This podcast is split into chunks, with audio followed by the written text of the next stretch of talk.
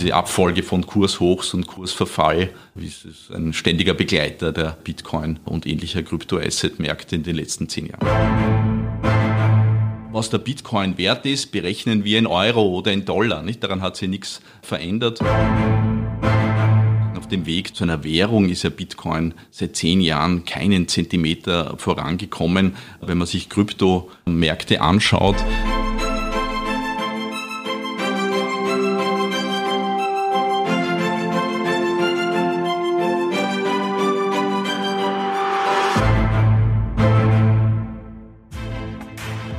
Ist der Bitcoin eine Währung? Wir sagen nein. Warum das so ist und was genau ein Kryptoasset ist, beantworten wir in unserer heutigen Folge. Mein Name ist Carmen Sohn und ich freue mich, dass Sie dabei sind.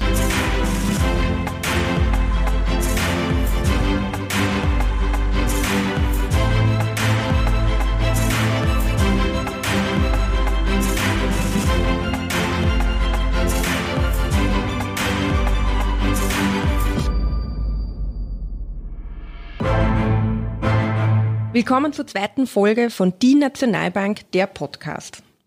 Unser heutiger Gast, Beat Weber, ist unser Experte in der ÖMB, wenn es um Fragen zu Kryptoassets und digitalen Währungen geht. Beat, vielen Dank für dein Kommen. Hallo, freut mich. Dass es in der Finanzwelt viele abstrakte Begriffe gibt, wissen wir.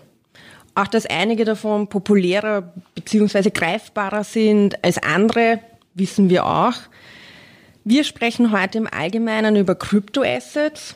Da tummeln sich ja ziemlich viele Begrifflichkeiten und die ein oder der andere fragt sich dann manchmal schon, was ist jetzt noch einmal genau was und was hat es mit was auf sich?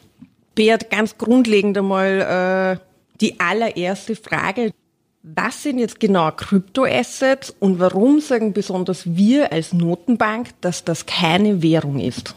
Kryptoassets äh, wie Bitcoin beruhen auf die Idee, es sei problematisch, dass bei traditionellen äh, Währungen und Finanzprodukten Verantwortliche dahinter stehen, denen man ein gewisses Vertrauen entgegenbringen muss, äh, dass sie ihre Sache gut machen, wenn man das äh, benutzen äh, will. Und die haben deshalb sich einfallen lassen, ja, machen wir ein System ohne Verantwortungsträger, etwas, was in einer gewissen Weise dezentral funktioniert. Kann man sich so vorstellen, stellen wir einfach einen Automaten äh, in die Wüste, der programmiert hat, eine bestimmte Anzahl in einer Fantasieeinheit, im Fall von Bitcoin 21 Millionen. Und dieser Automat hat bestimmte Benutzungsregeln. Der braucht Freiwillige, die ihm Saft verleihen, damit er läuft. Und er braucht Freiwillige, die das benutzen wollen und bereit sind, echtes Geld zu zahlen, um das zu kriegen. Wenn die Leute die Maschine betreiben auf freiwilliger Basis, und dafür mit Bitcoins entlohnt werden, das weiterverkaufen wollen. Und dieser Automat ist im Internet aufgestellt worden und Laufzeit her, je nachdem, wie viel Freiwillige er findet, die sich einerseits um den Betrieb kümmern und äh, dann andererseits Leute, die bereit sind, dafür echtes Geld zu zahlen, um damit irgendwas zu machen. Und sozusagen, wenn man sich anschaut, was machen die damit, dann sieht man, dass sie Leute vor allem Bitcoin und ähnliche Projekte kaufen, weil sie es als spekulatives Anlageobjekt nutzen. Und das liegt insofern in der Natur der Sache, als äh, dass eben eine, alles, was ich darüber weiß äh, hinsichtlich der Werthaltigkeit von dem Zeug ist, dass es mengenbegrenzt ist. Und das funktioniert so wie ein Sammlerobjekt. Und der Unterschied zu einer Währung ist für uns wichtig, damit die Leute, äh, die das äh, kaufen, äh, da nicht falsche Vorstellungen entwickeln. Es handelt sich nicht um die Währung der Zukunft, weil das Wichtigste einer Währung ist, dass sie stabil ist, wertstabil über die Zeit. Und das kann ich nicht erreichen, wenn ich die Menge unverändert lasse, sondern ich muss in der Lage sein, die Menge an die Nachfrage anzupassen, damit der Wert stabilisiert wird. Und den Unterschied zwischen einer Währung und einem Wertanlageobjekt kann man sich vorstellen wie den Unterschied zwischen einer neuen Briefmarke und einer gebrauchten Briefmarke. Ne? Bei einer neuen Briefmarke da weiß ich, äh, da kann ich zur Post gehen äh, und kriege dafür einmal Briefzustellung. Ja, sozusagen der, egal wann ich da hingehe, äh, ich kriege eine bestimmte Leistung, kann es aufpicken und, und äh, der Brief kommt an. Bei einer gebrauchten Briefmarke, auch die äh, kann ich kaufen, aber die kaufe ich nicht, um einen Brief zu befördern, sondern als Wertanlage. Ne? Es gibt Briefmarkensammler zu unterschiedlichen Zeiten unterschiedlich viele. Und vor 100 Jahren gab es viele Briefmarkensammler und viele Leute haben sich unterhalten, ah, welche Briefmarke äh, ist wie wertvoll und äh, da spielt Seltenheit eine wichtige Rolle. Ja. Der Hauptzweck ist, ich kaufe mal gebrauchte Briefmarke, um das als Sammlerobjekt zu halten und hoffentlich irgendwann, wenn ich es brauche, zu einem späteren Zeitpunkt, zu einem höheren Preis, wenn es gut geht, wieder zu verkaufen. Aber niemand steht mir dafür gerade, niemand garantiert das. Ich weiß nur, es gibt eine fixe Menge davon und ich kann darauf hoffen, dass es künftiger Nachfrage gibt dazu und dass sich der Kurs günstig entwickelt. Das ist oft ein Generationenphänomen. Eine Zeit lang funktioniert das gut, ein paar Jahrzehnte später nicht mehr so gut wie bei vielen Sammlerobjekten. Und Bitcoin verhält sich zu einer Währung so wie ein Sammlerobjekt zum Euro. Jetzt selbst nach zehn Jahren Bitcoin hat es sich nicht durchgesetzt, dass er im täglichen Leben damit bezahlt, weil es keine stabile Währung ist, weil am Ende bezahle ich den Pizzalieferanten mit Bitcoin, super für mich, kann schlecht für ihn sein, oder? Beim oder umgekehrt, Euro. ja. Der, der Wert schwankt und sozusagen Berechenbarkeit über die Zeit das A und O einer guten Währung. Und sozusagen auf dem Weg zu einer Währung ist ja Bitcoin seit zehn Jahren keinen Zentimeter vorangekommen. Wenn man sich Kryptomärkte anschaut, was der Bitcoin wert ist, berechnen wir in Euro oder in Dollar. Nicht? Daran hat sich nichts verändert und Leute kaufen das deswegen, weil sie hoffen, sie kaufen es zu einem Europreis, der sich morgen, übermorgen oder wann immer sie es verkaufen, nach oben verändert wird. Das ist das Einzige. Aber die, der Rechenmaßstab ist und bleibt der Euro oder der Dollar, je nachdem, wo ich bin. Daran hat sich nichts geändert. Und es gibt keinen Preis von irgendeinem äh, Gut der Welt, das in Bitcoin oder irgendeiner anderen Kryptoasset festgelegt ist, und wenn ich die Wahl habe, zahle ich in offizieller Währung äh, oder in Bitcoin irgendein Gut, dann nehme ich natürlich offizielle Währung, weil da muss ich mir keine Gedanken machen, naja, habe ich jetzt eine, eine Aufwertung morgen verpasst oder nicht, sondern es ist einfach berechenbar, äh, stabil. Es ist, kann, egal wann ich in den Shop komme, gestern, morgen, übermorgen das gleiche dafür kaufen. In Zusammenhang mit Bitcoin stehen auch oft diese beiden bekannten Begriffe Fintech und Blockchain. Was ist jetzt genau ein Fintech und was ist eine Blockchain? Fintechs ist ein, ein Sammelbegriff für meist junge Unternehmen, die Technologie sich anschauen, um damit irgendwelche Geschäftsmodelle zu basteln, die entweder neu sind oder bestehenden Betrieben in irgendeiner Branche, in der Finanzbranche Konkurrenz machen. Und eine dieser Techniken ist Blockchain. Und Blockchain äh, ist mit Bitcoin auf die Welt gekommen und ist der Name für ein dezentrales Buchungssystem. Also bei Bitcoin ist so, wenn ich in Bitcoin eine Zahlung machen möchte, wem anderen den Bitcoin übertragen möchte, brauche ich den Zugang zu einem gemeinsamen Register, für das niemand Einzelner verantwortlich ist, sondern wo eine Community von Freiwilligen darum rittert, alle zehn Minuten ein Update durchzuführen und den neuesten Kontostand für alle zu ermitteln. Da sammeln Sie alle Zahlungsaufträge zusammen, die äh, in den letzten zehn Minuten von den Leuten, die Bitcoin haben, eingereicht worden sind, überprüfen das und verbuchen das neu. Und der, der das am schnellsten gemacht hat, von vielen Leuten, die gleichzeitig diese Verbuchung versuchen, der hat dann gewonnen, kann das äh, Verzeichnis updaten und kriegt als Belohnung einen Teilbetrag äh, von neuen Bitcoins, die noch in diesem virtuellen Automaten drinnen stecken. Und das ist quasi eine permanente Neuausschreibung der Stelle des Buchhalters in einem Projekt. Äh, und das ist originell, dass man das so organisiert. Seitdem es das gibt, gibt es viele Leute, die darüber nachdenken, na, für was könnte man das äh, alles gewinnbringend einsetzen. Äh, und, und diese Frage ist nach wie vor jetzt noch keiner wirklich überzeugenden Antwort zugeführt, aber es gibt viel gescheite und innovative Leute, die sich darüber Gedanken machen. Du hast es vorher schon kurz angesprochen, zehn Jahre Bitcoin. Ich sage jetzt mal ganz provokant, totgesagte leben länger. Wir können gerade aktuell wieder ein Allzeitkurshoch verfolgen. Warum? Die Leute äh, kaufen Immobilien, Kunstgegenstände, äh, Juwelen, alte Briefmarken, alte Schallplatten, da gibt es unzählige und äh, Bitcoin ist sozusagen eine elektronische Form so eines Sammlerobjekts und hat sich da eine Marktnische erobert, die auch eine spezielle Faszination ausübt. Es ist so ein populär kulturelles äh, Phänomen und äh, hat sich eine Community drum gebildet, eine Subkultur, die auch sich sehr viel damit beschäftigt, Geschichten zu suchen, zu erfinden, zu lancieren, warum das eine großartige Zukunft hat, warum das einen Wertzuwachs erfahren wird in naher Zukunft. Nicht ständige äh, Produktion und äh, Verbreitung von solchen Geschichten einer verheißungsvollen Zukunft äh, für dieses Projekt. Und da sind sie mal mehr und mal weniger erfolgreich. Nicht? Und beliebte Zutaten von so Geschichten sind, früher war das, na, wir werden den Dollar verdrängen oder wir sind das erste elektronische Zahlverfahren ohne böse Banken und solche äh, Sachen. Und je, je breiter das geworden ist, reduziert sich die Geschichte oder die erfolgreichsten Geschichten darauf, naja, irgendein großer, wichtiger Mensch oder Unternehmen wird bald einsteigen und das ist dann der Beweis dafür, dass das wirklich wichtig ist äh, und der Kurs durch die Decke gehen wird. Sei dabei, verpasse nichts. Nicht? Und solche Stories gibt's immer wieder und die verfangen mal mehr und mal weniger. Und jetzt, ja, im Herbst 2020, in vielen Ländern wieder zweiter Lockdown, sitzen mehr Menschen daheim vor ihren Computern als sonst, machen sich Sorgen um die Zukunft, weil wir sind in einer schweren äh, Krise und fangen an zu denken und sind vielleicht offener als sonst äh, für die E-Mails, die so im Spam-Ordner landen und da landet vieles. Nicht alles ist sehr seriös und darunter auch natürlich Log-Angebote, kauf jetzt Krypto-Coins und da ist das potenzielle Publikum für solche Geschichten, die permanent produziert werden, auch gewachsen.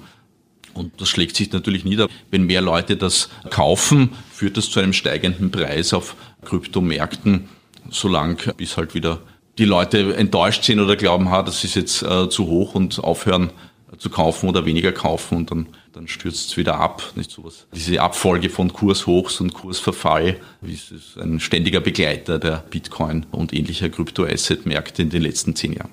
Bitcoin hat ja eine begrenzte Menge. 21 Millionen Stück. Jetzt sind wir, glaube ich, schon so bei zwei Drittel sind aufgebraucht, verkauft, draußen in der Welt. Was passiert, wenn es aus ist? Derzeit ist es so, dass man Bitcoins äh, auf Kryptomärkten, die irgendwelche Private betreiben, kaufen und verkaufen kann. Wenn ich Bitcoin jemanden anderen übertragen möchte, weil ich damit was zahle oder weil ich es äh, ihm verkaufe gegen Euro, äh, muss es eine Änderung in dem Register geben, weil es ja ein Gesamtverzeichnis gibt äh, auf der sogenannten Blockchain, wo welche Bitcoins äh, liegen. Und dieses äh, Updaten des Registers, wo welche Bitcoins liegen, machen Freiwillige, die alle zehn Minuten in einen Wettbewerb darum treten, wer dieses Update des Gesamtregisters auf der Blockchain durchführen darf. Und die machen das deswegen, weil sie entlohnt werden äh, mit neuen äh, Bitcoins aus dem Gesamtbestand von den 21 Millionen. Und äh, dieses äh, Radl dreht sich schon seit zehn Jahren und hat dazu geführt, dass jetzt die 18 oder sowas äh, Millionen ausgeschöpft sind. Und wenn dann die 21 Millionen erreicht sind, in 20 Jahren oder so rechnet man damit, dann müssen sich diese äh, Freiwilligen, die sich um die Register-Updates auf der Blockchain kümmern, anderswo ihr, ihr, ihr Geld äh, holen, weil die haben hohe Stromkosten und einen hohen Aufwand für, für Computer, äh, mit denen sie das machen. Also hohe Kosten und das müssen sie sich dann äh, über Nutzergebühren hereinholen. Das heißt, dass du äh, wahrscheinlich, wenn du am Bitcoin im Jahr äh, 2100 äh, äh, überweisen willst, wird dich das labinös viel Geld in Euro kosten, damit du das machen kannst. Äh, sofern nicht noch eine andere Idee äh, vorbeikommt. Stichwort Krise. Wir sehen natürlich immer, wenn es Unsicherheiten gibt, ist die Tendenz, dass Menschen Gold kaufen, sehr hoch. Jetzt heißt es aber manchmal auch, Bitcoin ist der bessere Goldersatz. In der Klasse der spekulativen Anlageobjekte gibt es Gemeinsamkeiten, gute spekulative Anlageobjekte, die keinen Garantiegeber dahinter haben, haben eine begrenzte Auflage. Ne? Antiquitäten, Kunstwerke, Juwelen, Gold, Silber, andere Edelmetalle sind deshalb beliebt und sozusagen bei Gold ist die Besonderheit, erstens, es glitzert wahnsinnig schön und zweitens, sozusagen, es hat über Jahrtausende immer wieder äh, wen gefunden, der was dafür ja, hergibt. Also es hat immer irgendeinen Wert gehabt. Ne? Der Wert äh, schwankt zwar über die Zeit, und deswegen macht es zum Beispiel äh, keinen schlanken Fuß, äh, Gold als Währung zu haben, aber als Wertanlageobjekt es ist nicht zerstörbar und hat äh, noch nie dahingehend enttäuscht, dass man nichts dafür eintauschen kann. So gesehen ist das so. Bei Bitcoin die Geschichte einfach äh, zu kurz, um diese Sicherheit zu haben. Es hat die Gemeinsamkeit mit einem Edelmetall, dass es eine begrenzte Auflage hat, aber sozusagen sehr viel weiter geht's dann schon nicht. Und ja, wie gesagt, mengenbegrenzte oder langlebige Wertanlageobjekte gibt sehr, sehr viele. Die meisten davon sind nicht digital, ne, darum haben eine längere Erfolgsgeschichte hinter sich und sind deswegen mehr beliebt. Aber natürlich in der Liste der digitalen Wertanlageobjekte ist Bitcoin und ähnliche Projekte, haben die was Originelles. Natürlich nur von der einen Seite, von der anderen Seite nicht, aber der Ruf nach institutioneller Re Regulierung äh, gegenüber Crypto-Assets ist ebenfalls allgegenwärtig. Was tut sich da? Ja, die Projekte wie Bitcoin, äh, wo ja kein verantwortlicher Unternehmen oder, oder Staat oder irgendwer dahinter steht, sondern das ein dezentrales Projekt von Freiwilligen ist, da gibt es dann auch keinen Regulierungsadressaten. Was man regulieren kann, ist diese Intermediäre Zwischeninstanzen, die äh, Bitcoin-Börsen betreiben, wo man Bitcoin kaufen und verkaufen kann oder sonstige Begleitdienstleistungen für diese Sachen anbieten. Und da ist es äh, schon seit längerem klar, dass die zumindest unter das äh, die Geldwäscherichtlinien fallen und äh, man da nicht ohne Vorlage eines Ausweises da quasi zu Geldwäschezwecken Bitcoin hin und her schieben kann, ohne dass wer weiß, wer das jetzt ist. Und jetzt hat auch die EU vorgeschlagen, dass man europaweit einheitlich einen Regulierungsrahmen äh, zieht für diesen Sektor, um sozusagen mehr Rechtssicherheit für alle Beteiligten, für die Behörden, für die Betreiber von solchen Projekten äh, und auch für die Kundschaft herzustellen, so dass jeder weiß, wo ist er da dran und dann nicht in einem unsicheren Raum herumstapft und äh, vielleicht Schindluder damit betreibt. Und wir rechnen damit, dass da im nächsten Jahr eine europaweit einheitliche Regelung für viele dieser Projekte, die ja viele Ausprägungen haben, aufgesetzt wird. Zahlungsdienstleister sind natürlich immer auch an Daten interessiert. Daten sind viel wert, ich glaube, das wissen wir alle. Wenn ich ein Bitcoin kaufe, dann tue ich das irgendwo online, ich hinterlasse Datenspuren.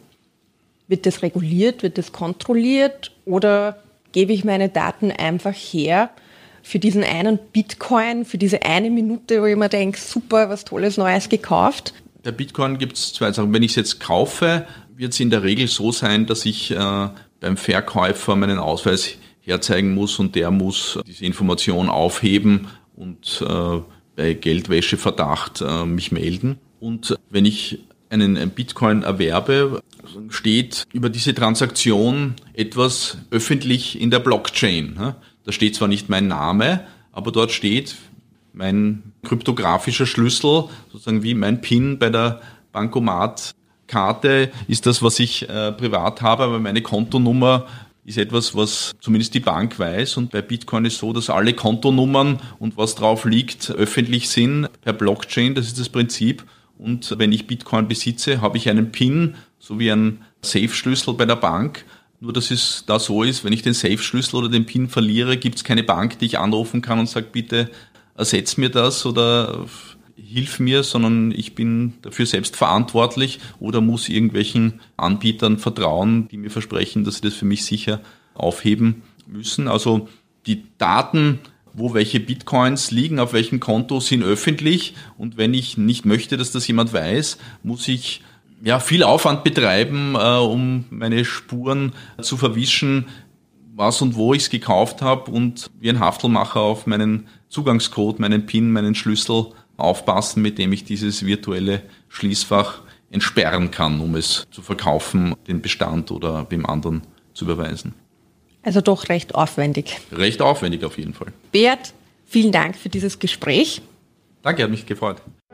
Das war die Nationalbank, der Podcast über Kryptoassets. Wir bleiben auch in unserer nächsten Folge noch beim Thema digitales Geld. Wir schauen uns dort genauer an, was Facebook vorhat. Abonnieren Sie doch unseren Podcast auf der Plattform Ihrer Wahl und schauen Sie auch gern bei uns auf Twitter und Instagram vorbei. Bis bald!